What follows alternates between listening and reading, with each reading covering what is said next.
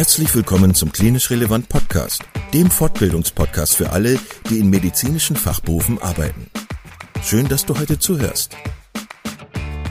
In unserem Podcast möchten wir dir medizinisches Fachwissen vermitteln, das du unmittelbar in deinem klinischen Alltag für deine PatientInnen gebrauchen kannst.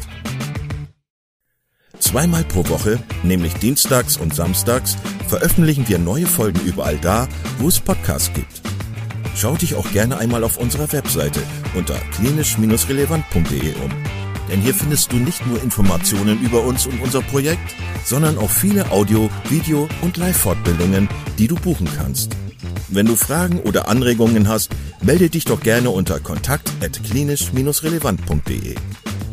Und nun wünschen wir dir viel Spaß und viele Erkenntnisse bei unserer heutigen Podcast-Folge. Heute mit Angelika Maase und Madeleine Bartmus von der Uniklinik Münster zum Thema Interprofessionalität. Ja, herzlich willkommen. Danke, dass du eingeschaltet hast zu Klinisch Relevant mit einem weiteren Podcast aus dem Themengebiet der Pflegewissenschaft. Und äh, dieser Beitrag heute ist interprofessionell auch ein bisschen aufgebaut bzw. thematisiert diesen Bereich. Und ja, ich darf natürlich gleich meine Mitrednerin hier vorstellen. Mein Name ist Markus Sübbeler. Ich habe hier an der Hochschule für Gesundheit eine Professur für klinische Pflegeforschung. Ja, ähm, heute geht es um Interprofessionalität und wir wollen ein bisschen über das Thema allgemein sprechen und auch über ein Projekt, was versucht, Interprofessionalität in der klinischen Versorgung umzusetzen, nämlich das IPUC-Projekt vom Universitätsklinikum Münster. Und ich habe heute Studiogäste dabei, nämlich die Angelika und die Madeleine, die auch in dem Projekt arbeiten bzw. sehr damit vertraut sind. Und vielleicht sagt ihr einfach noch mal ein paar Worte zu euch selbst. Angelika, fang doch mal an. Ja, mein Name ist Angelika Maas. Ich arbeite hier am Universitätsklinikum in Münster, äh, bin Master auch in Pflegewissenschaften und leite hier die Stabstelle Pflegeentwicklung und dort auch das Projekt IPUC. Dankeschön, Angelika. Dann Madeleine. Mein Name ist Madeleine Bartmus. Ich bin äh, Gesundheits- und Krankenpflegerin hier im UKM. Ich arbeite auf der Station, ähm, wo das EPUC-Projekt äh, durchgeführt wird und ähm, habe auch einen Bachelor in Pflegewissenschaften absolviert. Ja. ja, herzlichen Dank, dass wir darüber reden können. Und vielleicht fangen wir erstmal so ein bisschen beim großen Bild an. Interprofessionalität ist ja so ein Begriff, mit dem wir vielleicht ja auch alle ja tagtäglich irgendwie umgehen.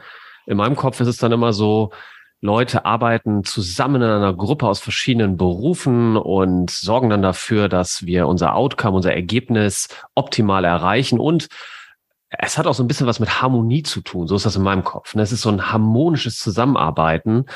Ähm, ja, ist das eigentlich so, was so in meinem Kopf ist? Stimmt das? Würdest du, also würdet ihr das auch so sehen? Oder wie würdet ihr den Begriff eigentlich näher verstehen? Also ich glaube erstens, äh, das ist ein Teilaspekt, den du da gerade beschrieben hast. Aber dazu gehört für mich noch ganz, ganz viel mehr. Und äh, vielleicht, um die zweite Frage auch noch zu beantworten, ich glaube, dass wir davon in vielen Bereichen im Krankenhaus einfach noch extrem weit entfernt sind. Wir arbeiten einfach da wirklich immer noch mit unterschiedlichen mentalen Denkmodellen in unseren jeweiligen beruflichen äh, Sozialisationen. Und es ist halt so, dass, ähm, dass wir halt größtenteils glaube ich, immer noch sehr tradiert ähm, im Gesundheitssystem miteinander umgehen und ähm, also Harmonie bestimmt auf der menschlichen Ebene wahrscheinlich in Teams gut auch etabliert ist, aber natürlich in der übergreifenden Patientenversorgung wir dann noch ganz, ganz großen Nachholbedarf haben. Und ähm, gerade wenn man so in andere eher nordisch geprägteren Länder zum Beispiel schaut, ist das ja schon so, dass flache Hierarchien, eine höhere Partizipation, aber natürlich auch eine ganz eng vernetzte interprofessionelle Zusammenarbeit äh, ganz anders gelebt wird, als wir das, glaube ich, heute in vielen Kliniken tun. Genau, und auch nochmal darauf zurückzukommen, weil du sagtest, ähm, wie, wie das so gelebt wird. Das ist ja irgendwie eher ein Kreislauf. Also man guckt quasi, dass ähm, in unserem Fall jetzt die ärztlichen Kollegen, die pflegerischen Kollegen, aber auch die Patientinnen und Angehörigen miteinander arbeiten und das in eine Interaktion rutscht und nicht, äh, man sagt, der eine die klassischen Berufsaufgaben und Modelle, sondern es ist ein Zahnrad, was irgendwie weiterlaufen soll. Einmal vorwärts, einmal rückwärts, aber es läuft auf jeden Fall. Also für mich würde es tatsächlich auch bedeuten, also Interprofessionalität bedeutet für mich halt wirklich gemeinsam Verantwortung zu übernehmen und gemeinsam sich auch der Patientenversorgung, also dem kompletten Versorgungsprozess auch auf der Station zu widmen. Also jeder mit seiner unterschiedlichen Profession und natürlich jeder mit seinen Kompetenzen. Aber dennoch gibt es ganz viele Schnittmengen im Alltag, glaube ich, wo wir miteinander besser sind als jeder alleine. Ja, das ähm, klingt sehr überzeugend. Mm, ihr habt gesagt, äh, tradi tradiertes Han also tradierte Handlungen, die man so häufig findet. Habt auch gesagt, dass man mehr miteinander reden muss, in einem Dialog Entscheidungen treffen muss, statt einfach nur zu übergeben, sag ich mal. Äh, was sind denn so Beispiele für so tradierte Arbeitsprozesse, die ihr da so sehen würdet? Könnt ihr das nochmal ein bisschen praktischer, äh, also vielleicht ein Beispiel bringen? Das wäre nett. Ähm, ich glaube, ein gutes Beispiel wäre vielleicht ähm, so der Klassiker, die Visite morgens. Ähm, das normal, das, das, das Modell, was primär gelebt wird, glaube ich, ist der richtige Ausdruck, ist ja schon eher, dass die Visite ähm, ärztlicherseits geführt wird und dass man äh, reingeht und die Ärzte sehr präsent sind und die ähm, Berufsgruppe der Pflege eher hinten dran ist. Und jetzt in der, in, in der interprofessionellen Variante ist es schon so, dass man als Gruppe da reingeht auf Augenhöhe und dass es zum Beispiel vielleicht sogar auch so ist, dass ähm, die Pflegenden ähm, den Patienten vorstellen und das nicht klassisch die Ärzte machen und man einfach allumfassend spricht und die Leute mit einbezieht. Auch den Patienten, ähm, auch sollten Angehörige da sein, den Angehörigen und so, dass jede Berufsgruppe einfach auch zu Wort kommt. Das ist, glaube ich, der kleine oder feine Unterschied an der, in der Situation. Da denke ich manchmal, äh, der ein oder andere Patient wäre auch verwundert, ne, wenn das mal so laufen würde in den Kliniken, oder? Tatsächlich, ähm, als wir gestartet sind, war das auch so, dass die Patienten maximal verwirrt waren, ähm, was jetzt so passiert, warum das jetzt so anders ist und warum auch plötzlich so viel Aufmerksamkeit ähm, da ist, weil natürlich man eine Visite schon auch länger und anders durchführt als im Normalfall und die Patienten brauchten eine Weile, um das zu verstehen und finden das aber, glaube ich, ziemlich gut fand das ganz schön. Wir haben tatsächlich ganz viele Rückmeldungen schon bekommen von Patienten, die ähm, auf der IPUC betreut wurden. Und ein Patient, da kann ich mich erinnern, Madeleine, der hat äh, uns rückgemeldet, sollte es möglich sein, demnächst die Betreuung auf einer IPUC zuzubuchen als Zuzahler, würde er das gerne in Anspruch nehmen, weil er diese ganzheitliche Versorgung so sehr zu schätzen äh, ge gewusst hat. Also nach dem Motto ähm, Chefarztbehandlung und interprofessionell oder so ankreuzen und dann gibt es genau. einen Aufschlag, aber dann wird auch miteinander geredet und nicht genau. aneinander vorbeigearbeitet. Okay. Genau, genau. Ja, das äh, wäre doch eine Variante. Das könnten wir doch mal Hat vorschlagen. Mir gefallen. Ja, ja ähm, vielleicht würden wir nochmal zurückgehen zu dem Punkt, was charakterisiert denn für euch eine erfolgreiche Interprofessionalität? Sind das zum Beispiel so viele Momente, wo man zusammen ist und auch zusammen redet und zusammen Entscheidungen trifft. Eine Stunde am Tag oder so, berufsgruppenübergreifend? Oder was würdet ihr sagen, ist denn dann eine funktionierende Interprofessionalität? Vielleicht könnt ihr auch ein bisschen Bezug nehmen zu äh, der Frage, braucht das eigentlich auch mehr Ressourcen? Also ich glaube, dass ähm, Interprofessionalität nicht in bestimmten äh, Sequenzen stattfindet, sondern das ist für mich eine gelebte Kultur. Ähm, und ich glaube, das macht es eben auch so schwierig, weil daran hängt immer ein Kulturwandel, daran hängt immer, dass es in einer Klinik auch gewünscht und gelebt ist. Daran hängt auch immer eine gewisse Führung, glaube ich, einer Klinik. Ähm, und ich glaube, eine gut funktionierende Interprofessionalität erkennt man daran, ich glaube, Madeleine hat das von das mit dem Kreislauf beschrieben, dass einfach Dinge gut verzahnt ineinander abgestimmt passieren und nicht ähm, einfach sehr sektoral stattfinden. Und ähm, ich finde, dass wir gerade bei der IPUC zum Beispiel merken, dass irgendwann die Grenzen zwischen den Berufsgruppen verschwimmen. Also dass da arbeiten ja Tandems von PJ-Lern und Aus Auszubildenden der Pflegen gemeinsam äh, an, im, in einer Patientengruppe. Und da merkt man irgendwann im Laufe der Wochen, wenn diese Tandems gemeinsam arbeiten, nicht mehr im ersten Moment, wer ist der Arzt und wer ist die Pflegekraft. Und dennoch macht jeder Themen aus seiner äh, Profession heraus. Aber ähm, ich glaube, es hat viel von gegenseitiger Akzeptanz, aber auch von dem Kennenlernen der gegenseitigen Berufsverständnisse.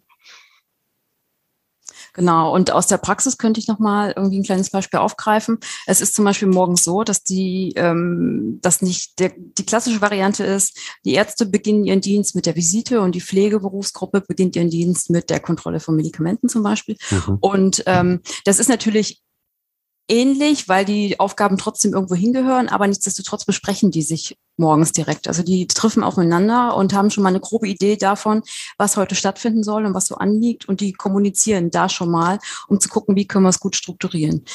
Ähm, ich glaube, in unserem Fall ist es auch so, wir haben zum Beispiel ein paar, ähm, also nicht, nicht genügend PC-Ressourcen zum Beispiel für alle. Und ähm, so ist es auch manchmal, sind die auch einfach gezwungen, miteinander zu reden, weil die sich auch da ja irgendwie strukturieren müssen. Die müssen ja alle ihre Arbeit erledigen am ähm, Ende des Tages und die müssen schon ja in die Kommunikation treten. Und um ehrlich zu sein, das klappt auch mal gut und auch mal schlecht. Also man muss da schon auch ein bisschen lenken und führen und Kontinuität reinbringen. Ähm, also es ist kein Selbstläufer. Ein Gedanke, der mir da manchmal so in den Kopf ploppt, ist äh, die Angst, glaube ich, die manchmal so da ist vor der Frage oder vor der Erwartung, das, was die haben, will ich auch.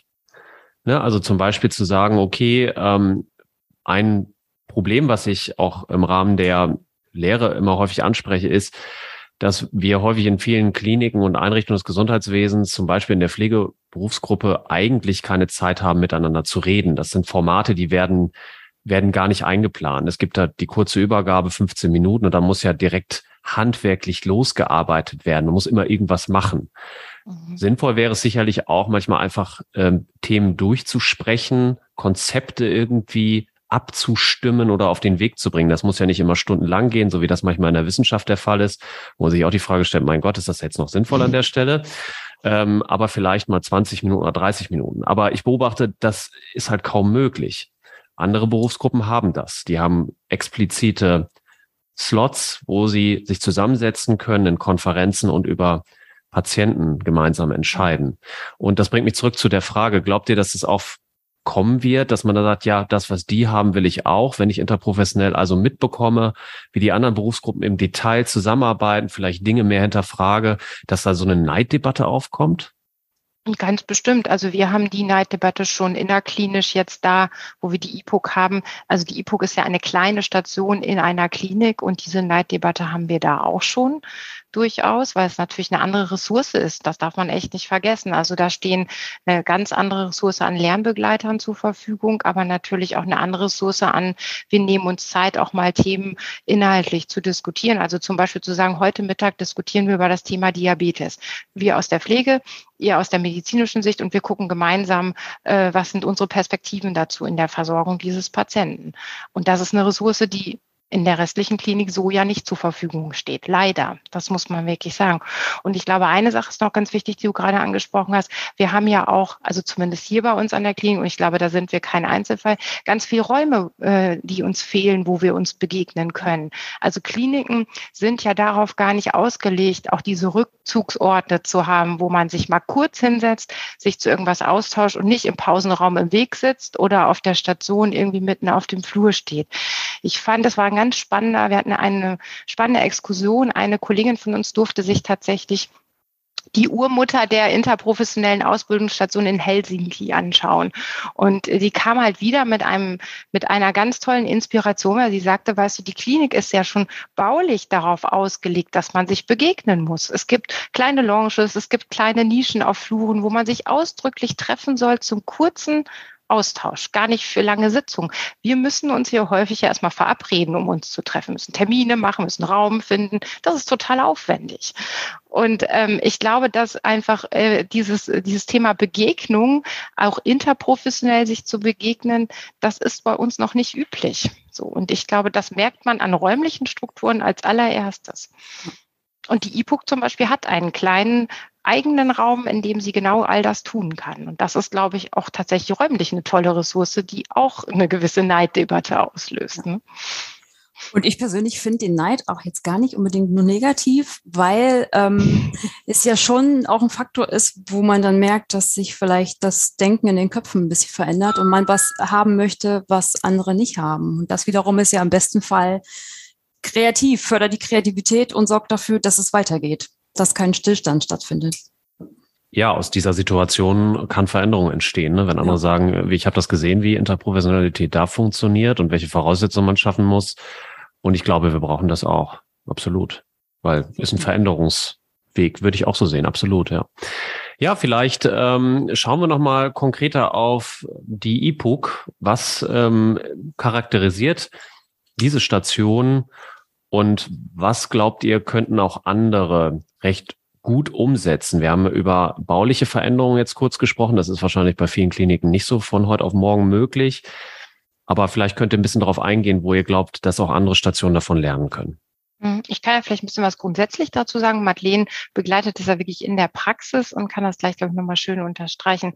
Also ich glaube, die, der Kerngedanke der IPOC ist halt, dass PJler und Auszubildende der Pflege im dritten Ausbildungsjahr gemeinsam als Tandem eine Patientengruppe betreuen. Und da geht es in erster Linie darum, natürlich ein gegenseitiges Berufsverständnis nochmal äh, besser kennenzulernen, aber natürlich auch äh, mehr Verantwortung zu übernehmen in einem sehr geschützten Raum, damit eben nach der Ausbildung oder nach dem Studium dieser Praxisschock auch einfach nicht so groß ist.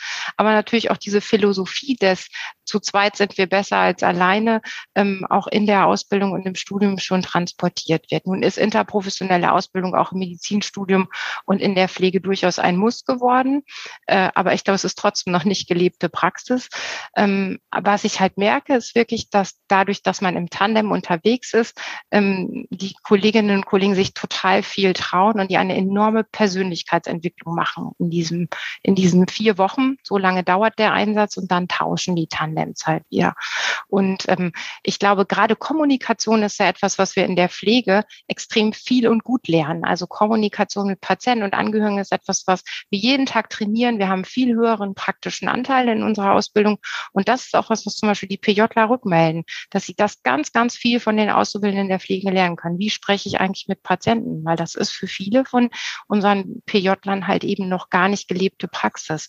Und ähm, das finde ich schön zu erleben, dass es eben nie eine Einbahnstraße ist, sondern alle bringen irgendwas mit und werden gemeinsam besser.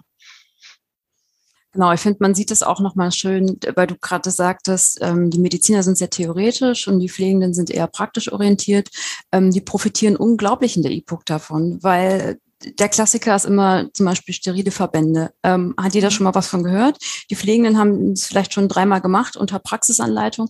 Die ähm, Studierten Mediziner aber überhaupt nicht. Also die wissen nur für theoretisch, wie es gehen könnte, haben es aber praktisch nie durchlebt. Und das sind so Momente, die die dann gemeinsam strukturieren können, was super wertvoll ist. Auf der anderen Seite kann natürlich ähm, kann ein medizinischer Auszubildende, also ein PJler kann oder eine PJlerin kann natürlich sehr gut ein Röntgenbild erklären oder eine Sonographie. Also das ist ja so ein, so ein gegenseitiges voneinander lernen. Und mein liebstes Aha-Erlebnis, also wir hatten mal eine Pflegeauszubildende, eine E-Book, die war am Anfang super, super unsicher. Also wirklich, die, ähm, da wusste man nicht so genau, okay, wird sie das irgendwie hinkriegen? Wo geht die Reise hin? Wird sie sich da entwickeln? Und nach einer Woche hat man schon gemerkt, dass die einen super schnellen ja, Erfolgsweg hat und am Ende hat sie wirklich alleine und eigenständig wirklich schwerst komplikative Patientinnen betreut. Und das ist so, also wirklich, das war so ein Beispiel, wo man sich dachte, ja, und genau dafür ist es da, ähm, um die Menschen wachsen zu sehen. Und hinzu kommt noch, was ich immer so schön finde, die IPO bietet ja auch noch einen Rahmen. Also es das heißt ja nicht, dass ich ähm, als pflegende Auszubildende und mit und PJler oder PJlerin ähm,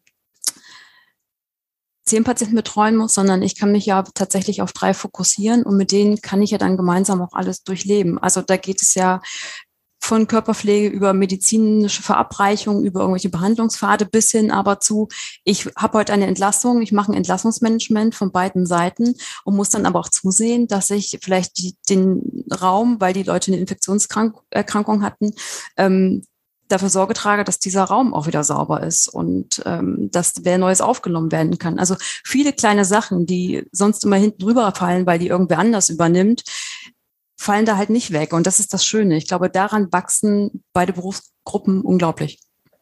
Ihr habt auch gesagt, dass, ähm, komme ich nochmal auf das Thema Verantwortung zurück, wachsen, eine Persönlichkeitsentwicklung, die man durchmacht. Ich habe schon äh, das ein oder andere Mal gehört, dass wenn man ähm, mit Berufsgruppen diskutiert, also zum Beispiel der Pflege, die äh, manchmal dann so wahrgenommen wird, als wenn sie vielleicht diese Verantwortung nicht übernehmen möchte. Das heißt, sie sagen, ja, da müssen Sie auf die Verordnung des Arztes warten oder das ist nicht meine Aufgabe. Ich arbeite im Wesentlichen die mir zugeteilten Tätigkeiten ab und bin damit auch ganz zufrieden. Glaubt ihr, das ist eine Art der Resignation oder glaubt ihr auch, dass ein Teil der Berufsgruppe eigentlich sich das auch wünscht, vielleicht gar nicht so viel Verantwortung zu übernehmen? Da werdet ihr wahrscheinlich auch viel Erfahrung mitgesammelt haben im Rahmen eurer Modellstation.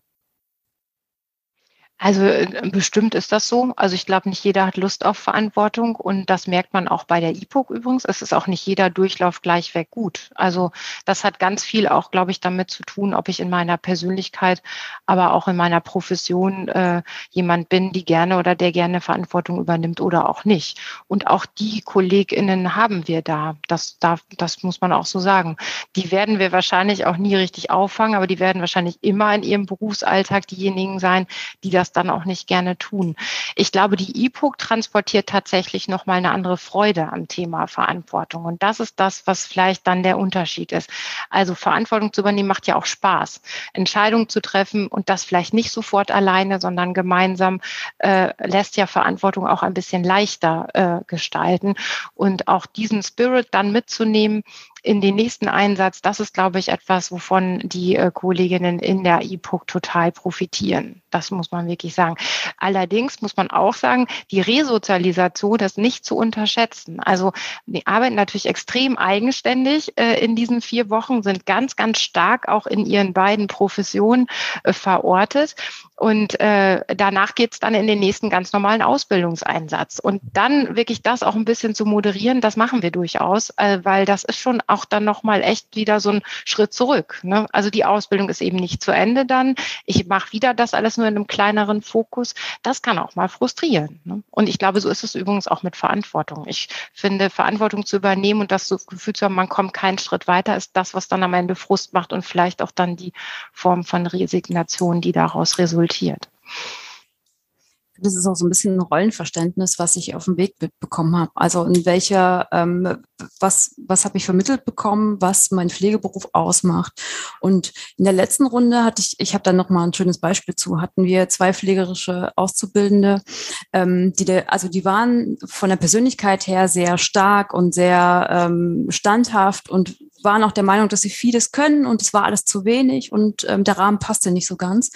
Und wenn man dann aber ganz genau hingeguckt hat, dann hat man gesehen, dass ganz viele Kleinigkeiten nicht da waren. Das fehlte halt hinten und vorne. Und ähm, da hat man gemerkt, okay, die waren in dem Glauben, ich bin bald examiniert, ich kann schon alles, das ist hier keine Herausforderung und mussten aber wieder zurückgeholt werden und zu sagen, na Moment mal, du hast aber zehn Schritte vorher vergessen, ähm, das bringt dich so nicht weiter. Also es funktioniert nicht. Auch die Kleinigkeiten müssen gemacht werden, sonst funktioniert das große Ganze nicht. Und ja, je nachdem, was ich so für ein Auftreten habe, glaube ich, rutscht man da in die eine oder in die andere Richtung.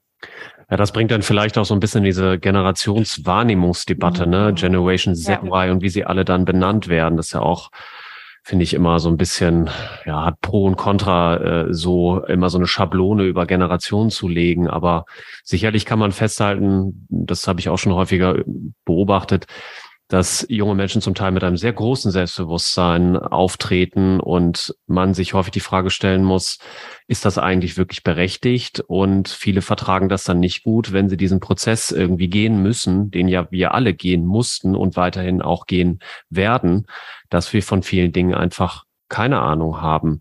Und dass alleine schon die Erfahrung äh, unglaublich viel wert ist. Das heißt, eine Station sieht vielleicht von außen so aus, als wenn sie jeden Tag gleich läuft. Stimmt aber nicht. Mhm. Man hat jedes Mal neue Patienten und neue Details, die es geht zu koordinieren ähm, oder auch eine lange Strecke zu gehen, ne? Dienste mal über ein paar Monate oder Jahre durchzuhalten. Hat ja auch was mit der Frage zu tun, wie, wie manage ich mich da selber. Was ich damit sagen will, ist einfach, viele Kompetenzbereiche sind einfach nicht so offensichtlich immer direkt zu sehen. Und das bringt mich vielleicht zu der Frage, habt ihr da Empfehlungen, wie man mit sowas umgeht? Mhm, ich habe vielleicht noch eine Ergänzung zu dem, was du gerade gesagt hast. Und es ist tatsächlich nämlich so ein wesentliches Element in der E-Book zum Beispiel ist das Thema Feedback. Also die feedbacken sich irgendwie zwischendurch, aber auch irgendwie an jedem Tag. Und man merkt halt, also Feedback ist ja auch anstrengend. Weil da merke ich vielleicht auch manchmal, dass ich gesagt bekomme, dass ich irgendwas noch nicht gut mache. Und ähm, das ist vielleicht genau das, ne, was du gerade auch gesagt hast, ist tatsächlich, ähm, also man merkt immer bei denen irgendwann so in der zweiten Woche, dass sie irgendwie nicht mehr so richtig Bock haben auf diese Feedback-Runden. Und wir halten daran halt trotzdem fest, weil es eben dann eben doch nochmal hilft, besser zu werden und zu verstehen, naja, da muss ich vielleicht doch nochmal eine Schleife nehmen. Ne? Und das ähm, ist, glaube ich, wichtig, das aber wirklich dann auch, auch einfach gut zu etablieren. Ne? Das ist mir vielleicht noch wichtig, eine Ergänzung, weil das ist tatsächlich ein wesentliches Element auch in diesem Kon Konstrukt. Und ich glaube, das ist tatsächlich aber auch der Schlüssel zum Ganzen, dass einfach ähm, kontinuierlich Kontinuität herrscht. Also man muss irgendwie immer wieder das Ganze auch steuern und gucken, dass es irgendwie weitergeht. Also es gibt ja immer wieder sowohl im Alltag als auch auf der E-Book selber immer wieder kleine Stolperstellen und die müssen halt immer wieder irgendwie ein bisschen korrigiert werden. Und jetzt habe ich vergessen, welche Empfehlung du von uns haben wolltest. Gerade.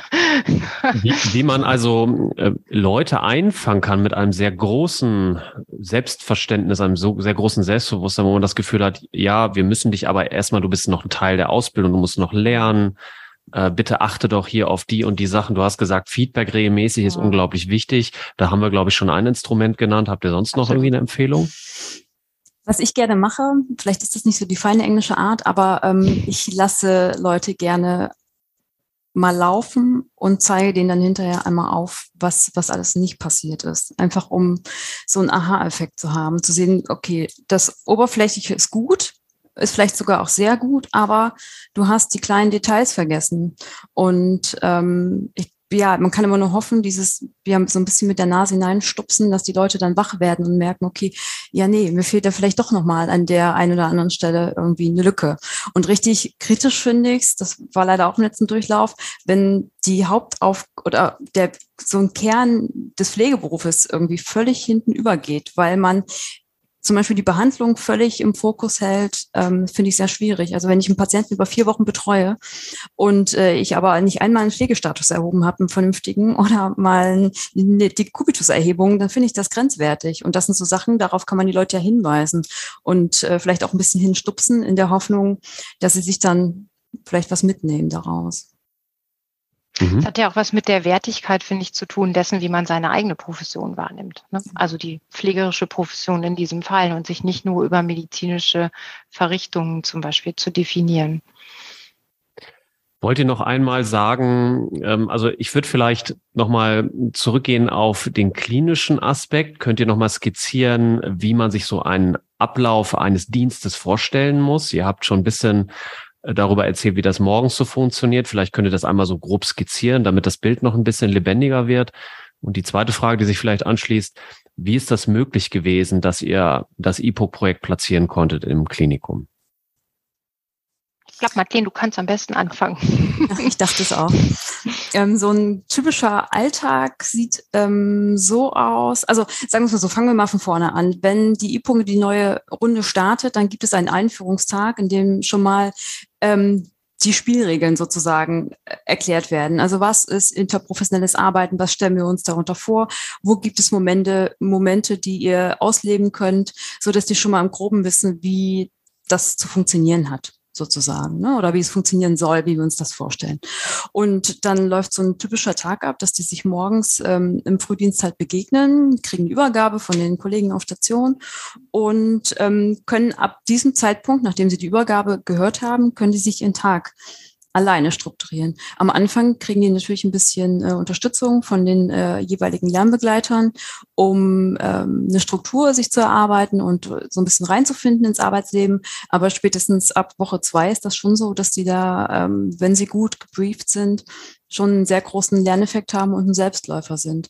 Aber es ist halt wirklich so, die fangen morgens um sieben Uhr mit der Visite an, die starten die gemeinsam, also die läuft interprofessionell mit einem Oberarzt und äh, machen eine sehr ausführliche Visite ähm, für ihre sechs bis acht Patienten, die sie betreuen ähm, von über einer halben Stunde. Also da, da, ist schon sehr viel, da sind auch viele Teaching-Momente dabei, ähm, weil der Oberarzt oder die Oberärztin auch viel mitgeben, schon alleine ähm, in dieser Visitenrunde auch vor dem Patienten. Also selbst der Patient hat da, glaube ich, ein sehr großes Aha-Erlebnis.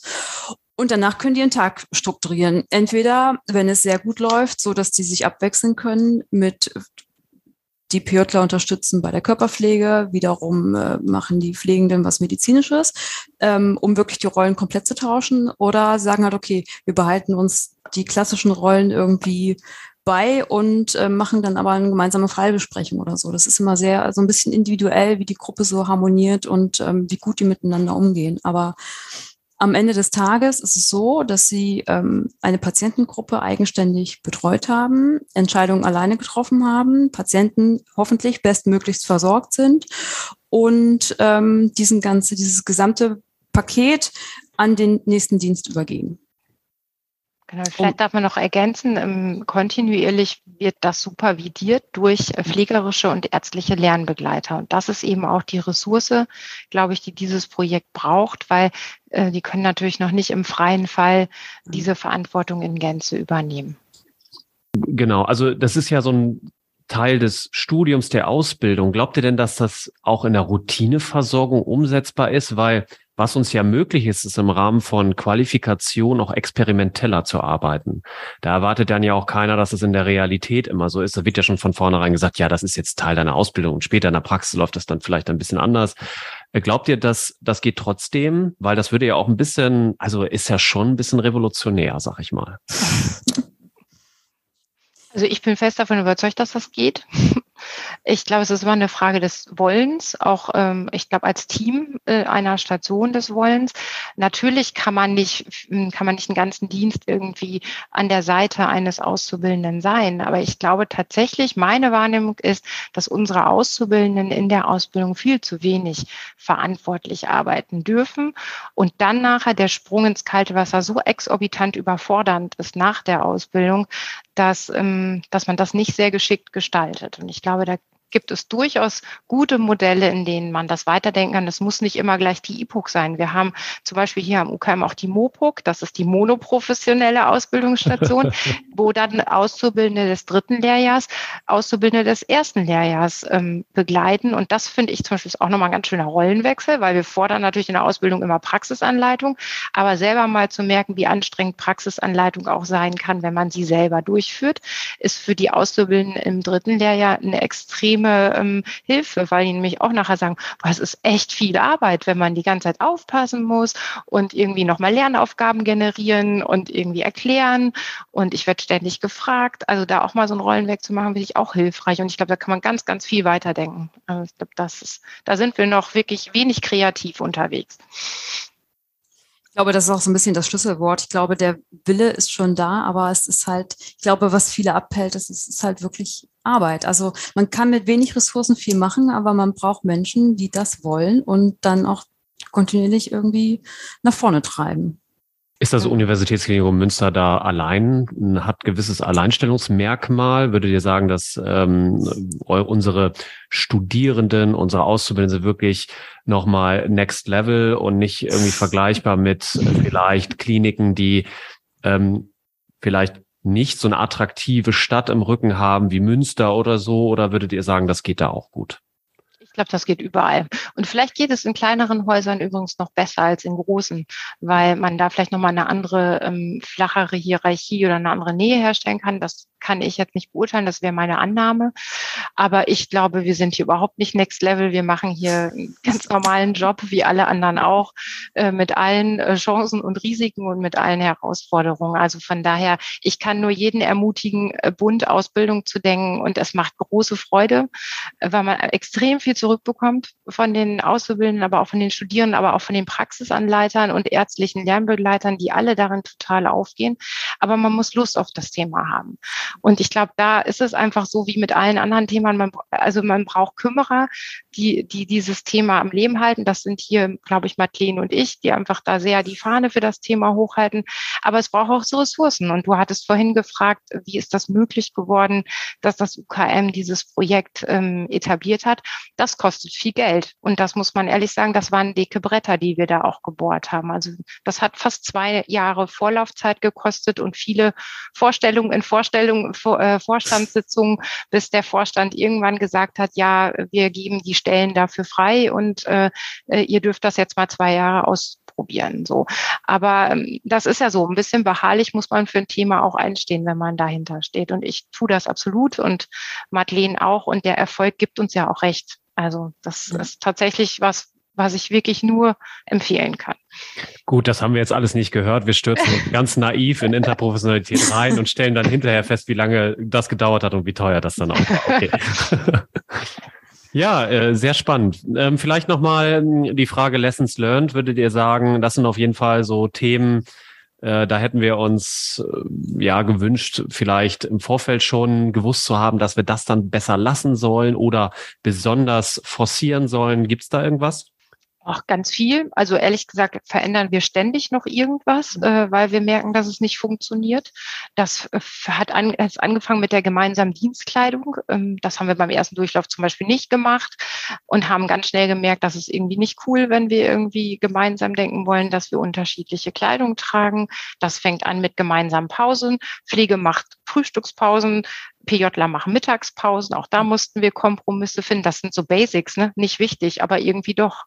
Ähm, und ähm, das, ähm, man muss auch sagen, da gibt es irgendwie Extremen, glaube ich, die wir irgendwie ständig irgendwie anpassen müssen. Und wir merken auch, das muss man wirklich auch sagen, wenn die Kümmerer wegfallen, also wenn wir mal nicht gucken, irgendwie läuft das Projekt, sind alle gut eingesetzt, sind die nächsten Praxisanleiter eingeteilt, sind ärztliche Kollegen da, die die Verantwortung übernehmen, dann äh, läuft auch so ein Durchlauf eben nicht so rund. Und das ist aber auch, glaube ich, einfach ein Zeichen dafür, dass es eben noch keine Normalität ist und dass es auch nicht mal eben so durchläuft. Ne? Also ich glaube, das sind auf jeden Fall Sachen, die hatte ich mir ein bisschen einfacher vorgestellt, aber so what? Also dafür sind wir ja da. Ne? Aber ich weiß nicht, das sind Sachen, die Madeleine, die mir jetzt gerade so einfallen. Was würdest du sagen, so aus der Praxis? Ja, ich bin ja ganz bei dir. Ich hänge gerade die ganze Zeit zum Beispiel am, am diesem Einführungstag. Also je mhm, nachdem, wer halt, wer halt da ist und den durchführen kann, ähm, steht und fällt das gute Gelingen der neuen Gruppe. Das klingt jetzt irgendwie hart, aber wenn jemand da ist, der vielleicht noch nicht so gut den Fokus auch setzen kann auf bestimmte Sachen, dann ähm, startet die Gruppe halt nicht so gut, wie wir uns das vorstellen und hat dann im Verlauf leider auch diverse Hänger so. Und auch dieser Tag muss wieder angepasst werden. Und äh, also eigentlich sind wir kontinuierlich in Bewegung. Ist auch so klassisches Teambuilding, was da ja. stattfindet, ne? muss man ja auch sagen. Mhm. Ja, ist dann doch Zusammenarbeit mit Menschen, ähm, die in so einem Kontext nochmal komplizierter ist, als vielleicht äh, dem tradierten Modell zu entfallen. Und ja, da kommt es natürlich auch auf die Leute an, absolut. Ja, schön. Ähm, okay, dann bleibt uns vielleicht noch die Gelegenheit zum Schluss nochmal so eine Kernbotschaft, wenn ihr noch möchtet, mitzugeben, was die Hörerinnen und Hörer jetzt noch nicht so mitbekommen haben, weil ich nicht gefragt habe oder wie auch immer. Also ne, haut mal raus. Vielleicht möchtest du anfangen, Madeleine? Eine Kernbotschaft bezogen auf äh, das interprofessionelle Arbeiten. Zum Beispiel. Zum Beispiel. Oder generell. Auch das. also ähm, generell kann ich nur sagen, an alle Menschen, die irgendwie Lust an äh, der Pflegeausbildung haben oder einen Pflegeberuf, unbedingt äh, antreten und das Ganze auch äh, machen, weil wir einen unglaublich wunderschönen Beruf haben, der natürlich viele, viele Hürden hat, das weiß ich, aber unterm Strich ähm, sehr viel zurückgibt und sehr kreativ ist und man eigentlich immer in Bewegung ist, was ich sehr mag. Und äh, das Topping obendrauf ist natürlich äh, die interprofessionelle Zusammenarbeit, einfach weil man sieht, dass die ähm, dass die Abläufe einfach ganz anders laufen und ähm, das Ergebnis ein ganz anderes ist und die Leute, glaube ich, viel besser aufgestellt sind mit einer interprofessionellen Zusammenarbeit ähm, als ohne diesen schönen Bonus. Deswegen kann ich nur appellieren, jeder, der die Ressourcen und die Möglichkeiten hat, bitte machen, unbedingt. Ich würde sagen, ähm, gewohnte Dinge mal anders machen, macht wirklich Spaß. Und ich glaube, das ist so meine Kernbotschaft auch so ähm, ja, nach einem halben Jahr E-Book. Ähm, Interprofessionalität macht wirklich Bock mit den richtigen Leuten und äh, Dinge mal anders zu denken und Verantwortung vielleicht auch nicht immer nur alleine tragen zu müssen, sondern gemeinsam äh, mhm. lässt Dinge auch mal leichter angehen. Und ähm, ich glaube, das wäre mein Wunsch für die Zukunft, dass es irgendwann hier bei uns ganz viele E-Books gibt und dass wir das im besten Fall auch noch ganz lange weitermachen dürfen und dass auch ganz viele andere Häuser sich davon gerne infizieren lassen dürfen. Ja, das ähm, glaube ich braucht auch euch dann irgendwann, ne, dass ihr diese Botschaft weitergeben könnt und dann auch begleitet. Das macht ihr bestimmt auch schon.